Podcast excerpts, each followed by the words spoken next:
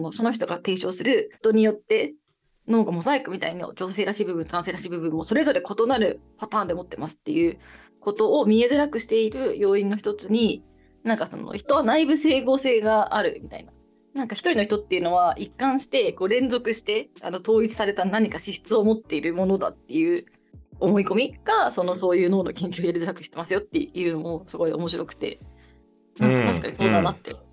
思います。なんていうんですかね人によって態度が変わるとかって当たり前じゃないですか私たちの仕組みとして人によってなんか人が態度を変えてしまうことっていうことは当たり前に受け入れられてるのにかといってその人自身がなんか連続した存在であるっていうことも同時に当たり前と思ってるっていうなんか結構矛盾したことを当たり前のようにすんなり受け入れていたんだなって思いましたけど。あその人の固有の人格みたいなものがあってそこからそこから出てくるから常に男らしいか常に女らしいかみたいなののなんていうんですか？ずっとこう一貫した何かみたいな。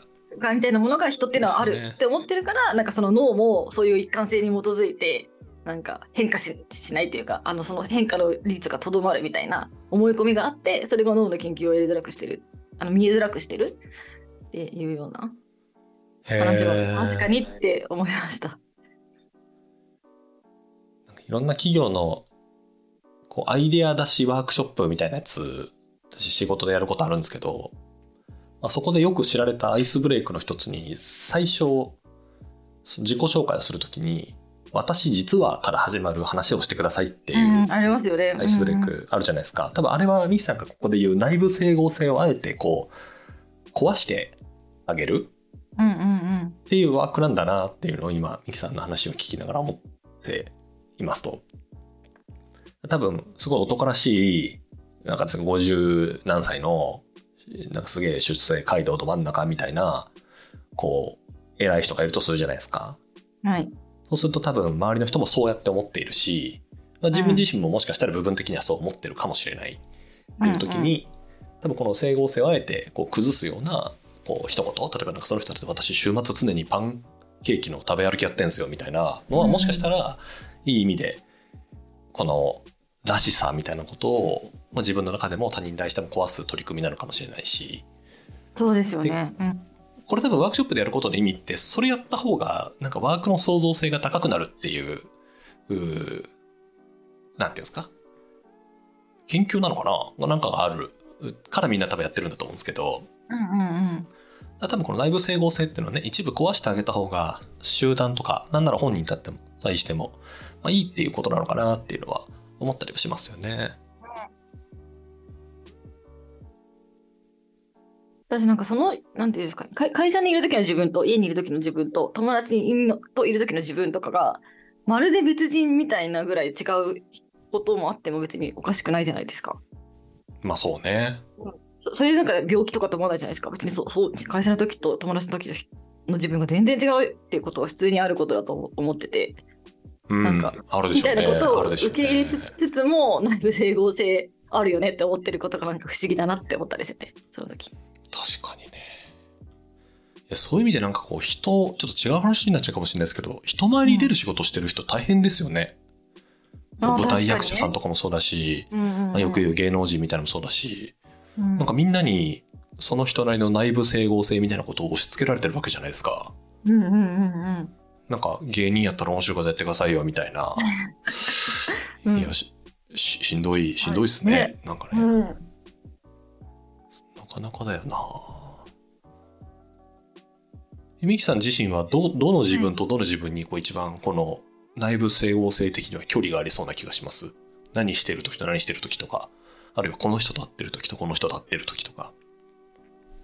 距離を感じるのは、えー、家族の前の自分とえー、仕事の時の自分が一番違いますかね。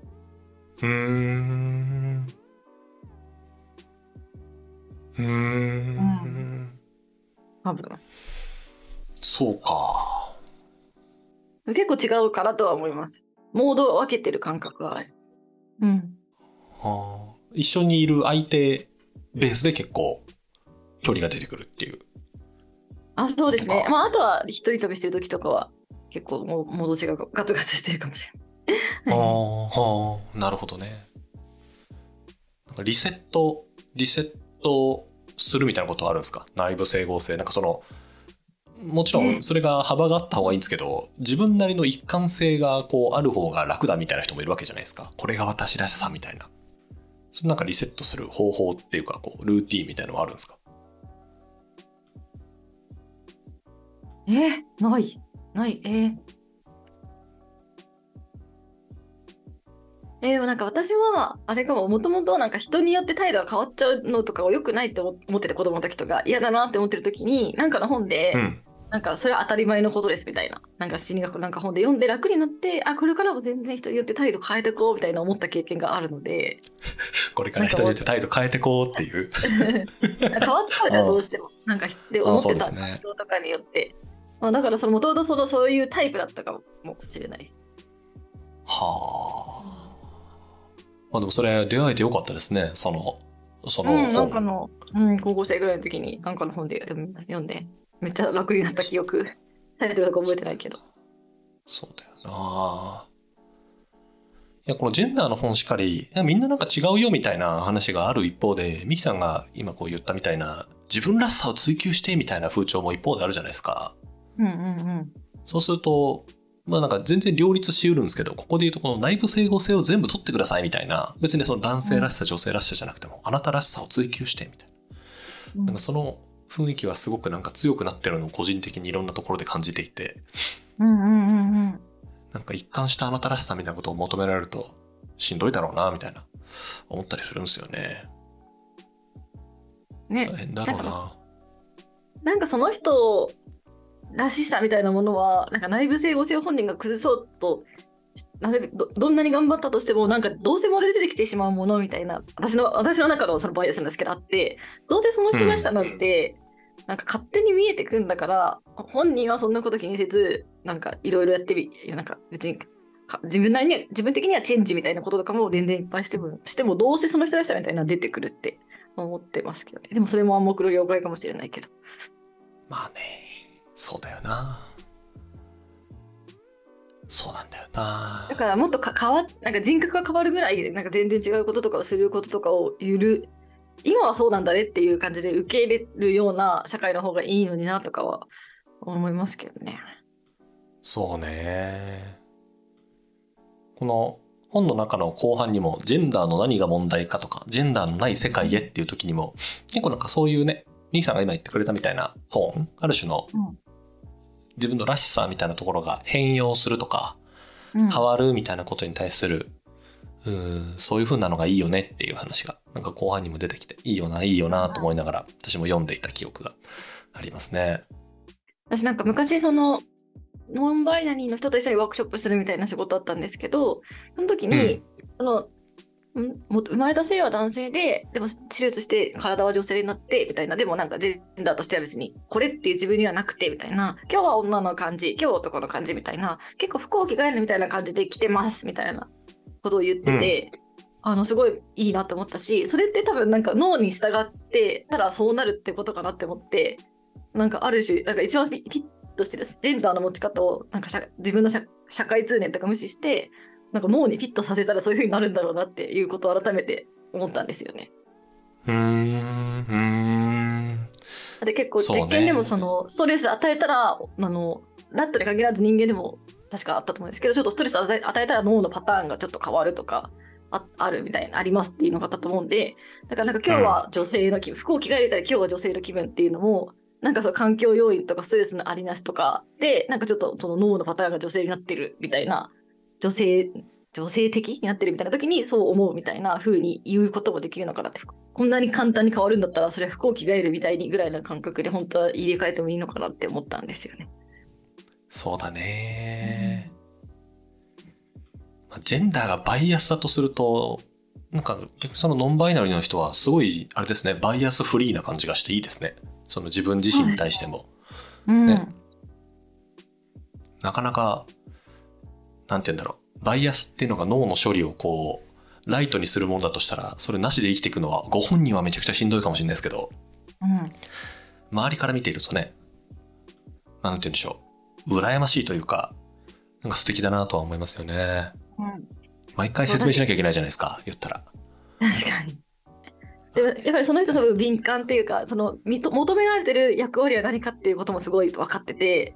なんか内心どうか分かんないけど、いつもその求められてる感じでやってくれてた例えばその綺麗な女性な感じで出てきてくれる時もあれば男っぽい時に出てきてもらって、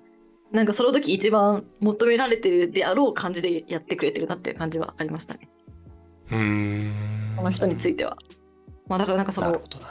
今日どっちかなっていうのを考えるとついでに何を求められてるのかなっていうのもなんか見えてくる鋭く見えてくる部分があるのかなとか思いますけど。いやそうなんだよな。この他人のバイアスに従ってうんうん、そうですよね。他人のこの今あるバイアスに従ってると楽楽楽なんですよね多分ね。うん、多分ね。それがまあなかなかこうジェンダーもそうだしいろんなバイアスがまあ、減らす必要があるのかどうかは別にしてなかなかこう変わりにくい要因だと思うんですけど、うん、男だったら地図読めるようにしなきゃっていう社会通念が仮にあるとしたら多分この本の中にもあったと思うんですけど、そういうバイアスがある時に実際にそうというよりかは、まあ、男だったらやらやらなきゃダメでしょっていうのがあると、まあ、勉強したりするじゃないですか。地図読めるようになろうもそうだし、車の運転練習しようもそうだし、うんあの、さっきの水道管のやつもそうだけど、なんか直せるようになろうもそうだし、そういうふうにやっていくとね、なんかこう、社会的には均衡状態というか楽になるからね。それが、なんだろう、短期的には最適になっちゃうっていうのがあると、逆になんかね、自分自身がノンバイナリーだとかなると、逆にね、生きづらいというか考えなきゃいけないみたいなことが増えて大変っていうのはあるんだろうな。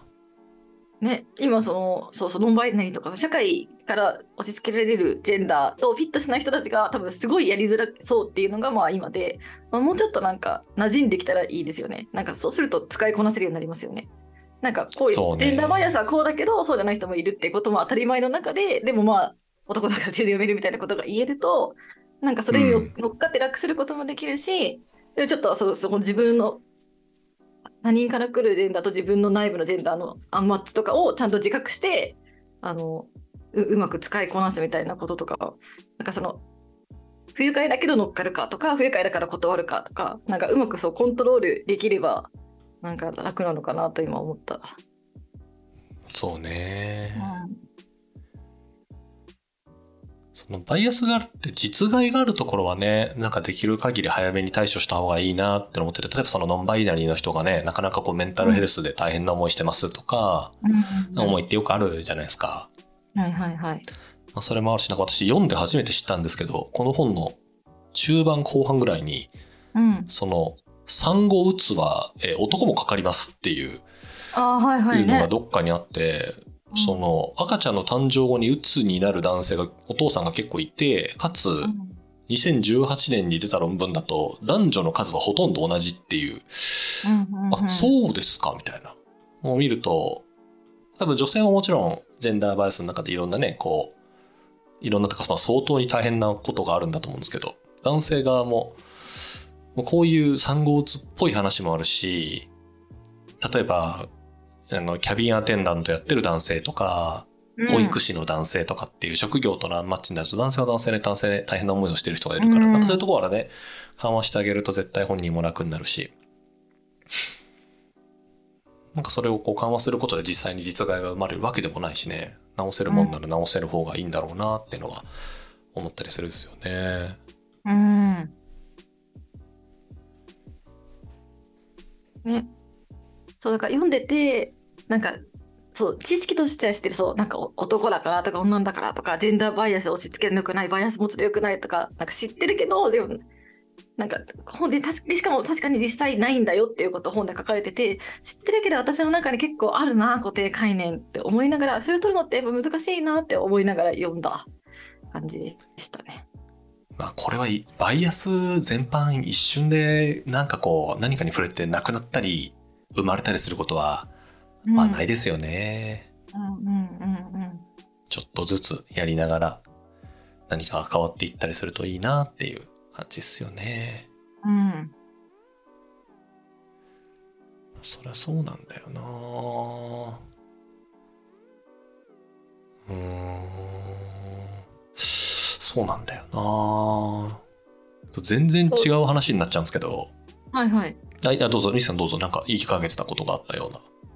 でそうでこの本のなんか途中、まあ、終盤4章ぐらいまでそうやっていやそう知ってるけどやっぱでもああるなとか読むためにはなんかあ新しいって思っちゃったけどそれって無意識なあれだよなとか思いながら読んでたんですけどそのジェンダーバイアスみたいなことを考えながら読んでて、後半はでもじゃあその固定概念とどう向き合うかみたいなことにあの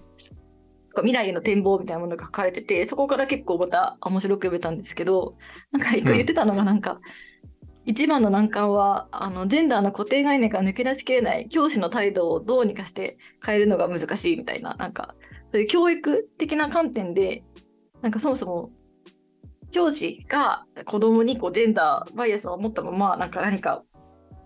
コミュニケーションを取っちゃうとなんかまたそのジェンダーバイアスの再生産みたいになっちゃうみたいなところとかがすごい面白いなって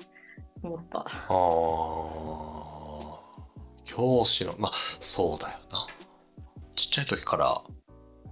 まあ学校の教師ってのもそうだし、うん、家の教師がお父さんお母さんとかおじいちゃんおばあちゃんとかあるいは見てくれてる人だとするとね、そういう人たちも渡すおもちゃも違えば使う食器も違えばなんかね、着る服も違えばうん、それはなんか再生産になるなるだろうなって気はするっすよね。あそうそう。だからそのこうやって大人になってからなんか知るみたいな感じになっちゃって子供の時に、結局そのなんかあのそう教育があのそうじゃない男と女で分かれてるような教育されてると結局その時は、ジェンダーバイアス埋め込まれちゃって大人になって知るだとなんか永遠にこの構造なかなか抜けるの難しいなみたいな。その確かにね、うん、だから子供の時もジェンダーバイアス持っちゃってるから大人になっても変えるの難しいから、結局またそういう教育をしちゃって。そしたら子供の時にあのそれでバイアスになっちゃうからみたいな。結構その根本を断ち切るのってすごい難しいな,、なって思ったんですよね。でその時になんかすごい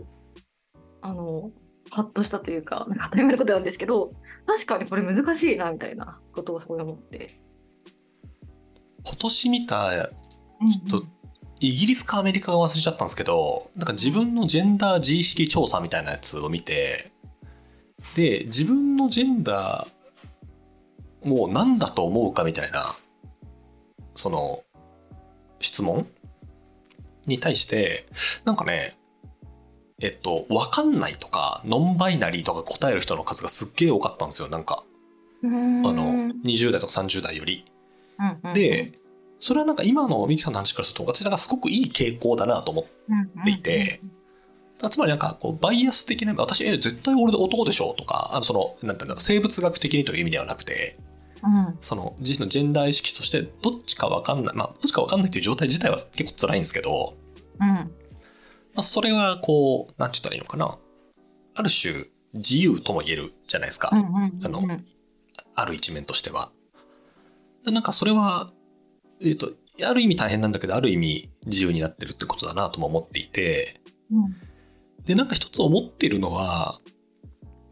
教師っていうのって、ミキさんとか私がこう、小さい時、なんなら私たちより上の世代がちっちゃい時って、教師って塾の先生が学校の人か、なんなら周りの大人っていう結構、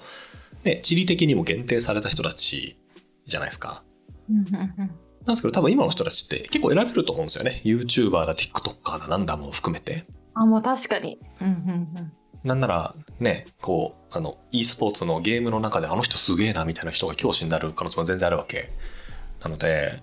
なんかそういう意味でこう、なんていうのかな、目の前の教師に左右されるみたいなことの程度は下がってきそうだなっていうのは私なんかめちゃくちゃいい傾向だなと思ったりはしますね。そうね。だってミキさん東京のあれだからちょっとあれですけど長野の田舎に生まれた私なんかからするとこう、うん、会える大人の幅が多分ミキさんの私多分10分の1もないと思うんですよ。うんうんうん、電車に乗ることないし、そっか、うん、親が連れてく車でしか遠くに行けない子供っていうなんかそうですよ。なんか電車で好きなとこ行ってたしからな確かに。いいな。いいないいな、うん、いや、そう思うと、もう長野だ、島根だ、秋田だ、高知だのこう子供たちも、世界中からね、言語の壁が取り払われば世界中の人を先生にできるので、なんかこの、多分若い時は超大変だったと思うんですよ。こう、確たる教えみたいなのをなんかこう得られづらいっていうのは、なんか自我が揺らいでる時はもちろん大変だと思うんですけど、うん、自分なりのこう観念を作っていくみたいな観点ではめちゃめちゃいい時代だなと思ったりはしますね。そうね。確かに。まあ、でもそのためにも、なんかその、でも自分、なんかそこでは結構いいこと言ってるなって思ったのが、なんか子供、なんか親は子供にできることは何かっていうと、その固定概念を持たない発言を心がけるとかじゃなくて、固定概念を持ってるなって人を見分けられる子供に育てることが大事ですって、これは固定概念だなって思う、わせることが大事ですって言ってて、あ、脳みそ的だなって思って。なんかそしたらむしろ TikTok とか YouTube 見たら固定概念に触れることもすごい増えるじゃないですか。おそらく、まあね、女の子だから可愛いかなみたいなやつとかも絶対あると思うし。っていう時にちゃんとこれはこの人のバイアスだなとかってちゃんと見抜けるようにあのそういう考え方をすり込みましょうって言っててあなんかあすごい納得した。それはもっともですね、うん、みんな固定概念のないものばっかり触れましょうってなると多分もう触れるものなくなっちゃいますもんね。そうそうなくなっちゃうからそうじゃなくて見見抜かせ方をすればいいんだって。だからやっぱりその人自体も固定概念があることを否定はしないんですよね。固定概念持つことは良くないとは言ってなくて。うん。そうだよな。バイアスは皆、うん、持ってますからね。持ってますから。うん、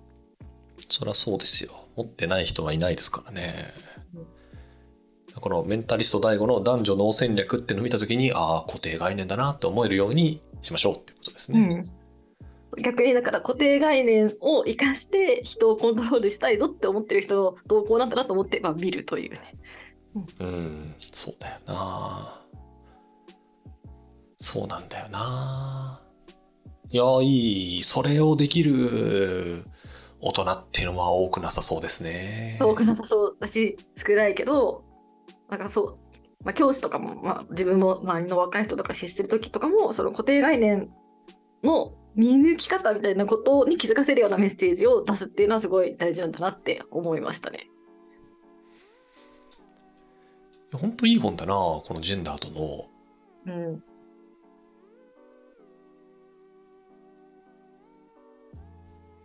さっき言いかけた、うんうん、この全然違う話ですけどってやつ。これ、はいはい、一緒に書いてるあのルバー・ビハンスキっていう人？あの首長の、はいはい。と、ダフナ・ジョエルっていう人は、さっきミキさんが紹介してくれた、はいはい、あの、イスラエルの神経科学者なんですけど、一緒に書いてるルバビハンスキっていう人が、サイエンスライターなんですよ。はいはい。なので、この人は研究者ではなくて、まあ、いろんな、こう、科学記事みたいなことを、あの、書いている人なんですけど、えー、っと、この、ダフナ・ジョエルが所属してるとかどうかわかんないですけど、このワイツマン科学研究所っていう研究所に所属しているサイエンスライターで、はいはい、いろんな論文とかにこう書くときに、ライティングの回転から、その、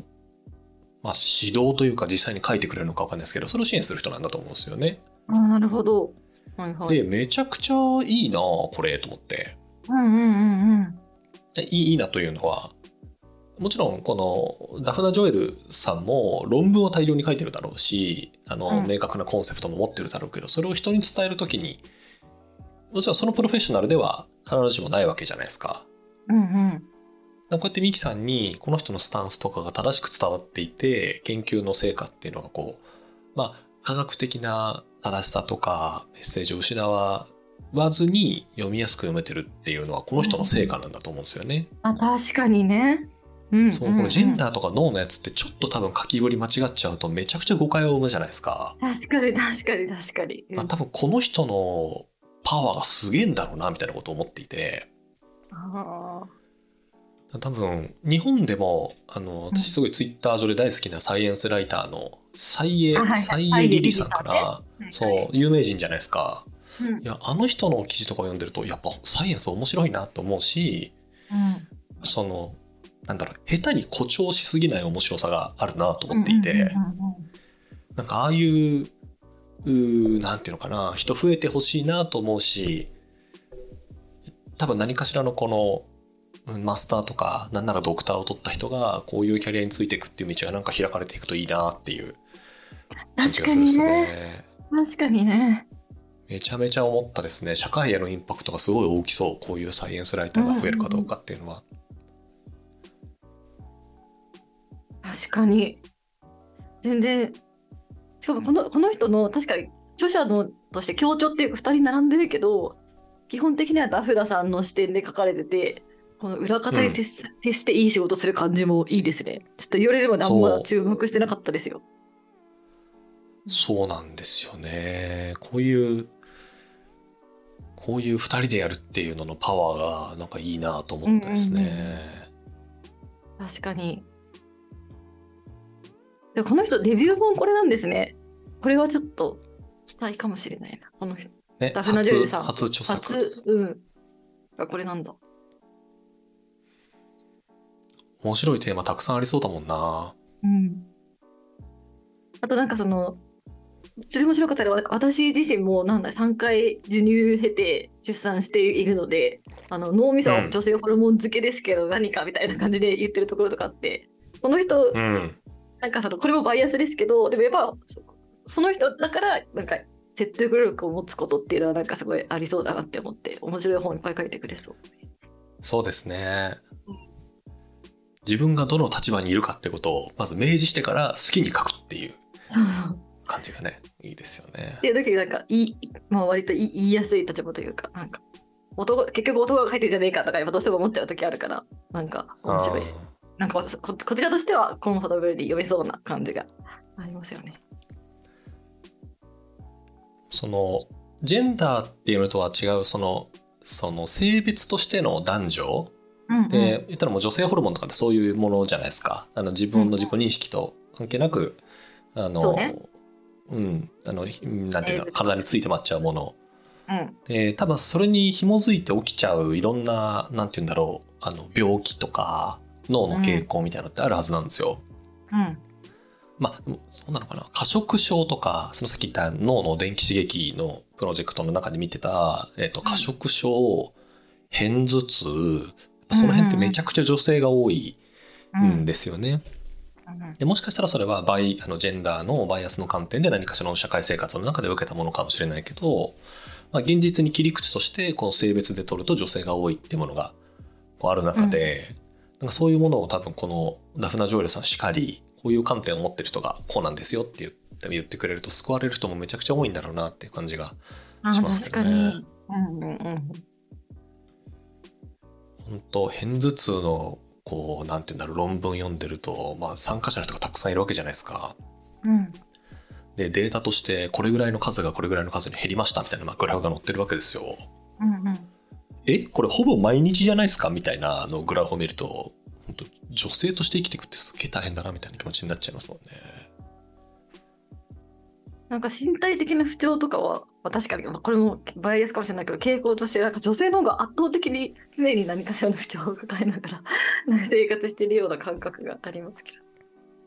観測する感じ低気圧が来た時の不調を訴える割合でいうと性別女性の人の方が多い気がしますもんね。うんうんうん、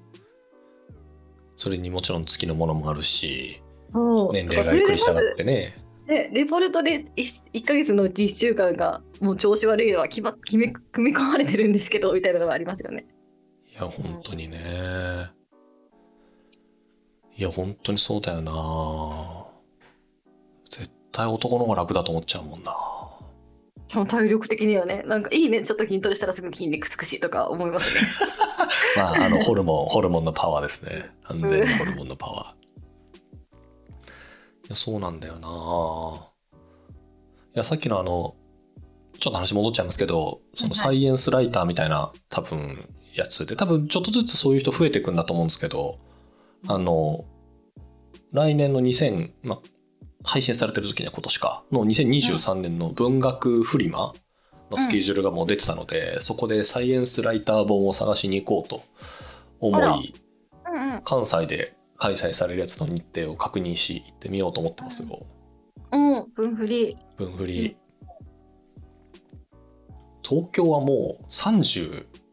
来年で37回目らしいですよ。分振り。うん、行っ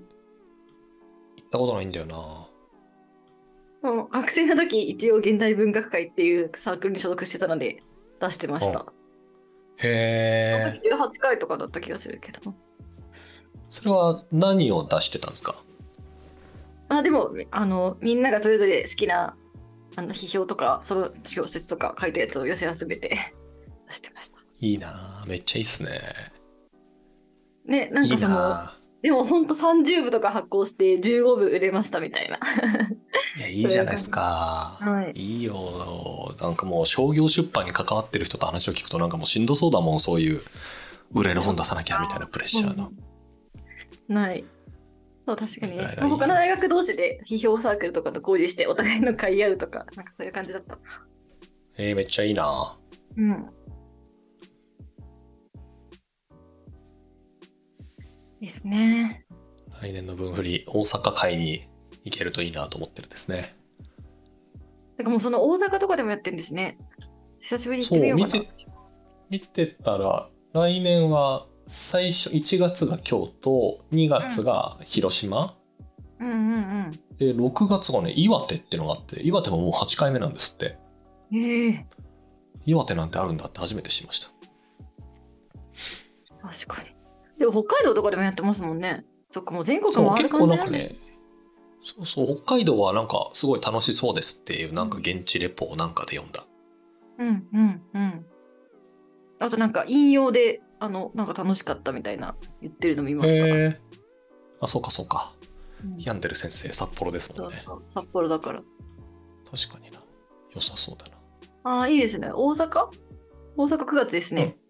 そうそう9月のね10日かな？に大阪があるから、うん、ちょっと行って楽しそうな本をたくさん仕入れてこようかなと思ってるですねいいんですよね同人誌の熱量をうんそのもちろんピンキリピンキリっつったらなんだろう。打率はその商業出版とかやと自分の好みのものにフィットするかヒットする打率みたいなのは多分低いんですけど出会えた時の嬉しさ半端ない気がする、うん、そうね。いや、もう熱量そのままみたいな本が絶対残ってくるはずなんだよな、うん、しかも、のぞみさんは結構ヘルスケア系のプロジェクトとか知見が豊富で、多分あのちょっと難しく書かれててもあの分かるじゃないですか、多分。分かる部分が多いと思うんですよね、私とかより。だからその科学者みたい、科学系のバタの人が熱量だけで書いたみたいな本とかをすごい面白く受け取れそう。うんまあね、逆にミキさんが勧めてくれる、なんて言うんだろう、あの、こう、あの、舞台のやつを文章に起こしましたみたいなやつとか、うんうん。ああいうやつはむしろなんか私、なんて言うんだろう、途中で目がシパシパしちゃうんで。確かにね。なんかあの、あなんていうんだこう、読んできた本の向き不向きというか、あの、フィットがあって、今回みたいな、だからこう、脳とジェンダーと脳みたいなやつの、ちょっと脳寄りで書いてくれてるから私なんかいいんですけど、なんかジェンダーの熱量たっぷりで来られると逆になんか、あ、確かにね。そうそう。あるから、まあ、向き、むなんて言うんだろう。体の文章のフィットがありますよね。体とね。確かにね。そうね。この話に戻りますけど、その、この人の締めくくりとして、その、未来に、未来の展望について述べて締めますって言ってて、その、私が思い描く未来に男性とか女性とかがいなくて、いるのは、あのまあ、身体的に女性であるとか男性であるみたいな人とか、まあ、あるいはそうじゃない人とかもいるかもしれないけど、えっと、その未来では性別は身長とか体重とかと同じような特徴を表す言葉の一つに過ぎなくってその言葉で人をグループ分けしたり違う扱いをするために使われることはないですっていうなんかただあの身長とか体重とかと同じような特徴の一つですっていうそういう未来です。を思い描いてますっていうのがそうだったら楽だなっていうかちょっとすごくファンタジックに聞こえることも含めてそうなったらいいなって思いました。今はまだ結構すごくファンタジーに聞こえるので。そうだね、うん、そうね。あるのかな？なんかの SF であったよな。みんなが中性的なビジュアルにどんどん寄ってくっていう。なんか3体とかでも途中でねなったりとかねしてましたけ？どそうね。ありましたね。ああなるのかな。だから少なくてもさ私とかからするとかなりファンタジーじゃ見えることを。多分この人はさ、まあ、ちょっと見見えてるわけでしょ。なんか可能かもしれないっていうかさ結構何かの自分の世界の延長線上にそうそれを見据えてることとかがちょっと希望だなと思いましたけどうんそうだね。そうね。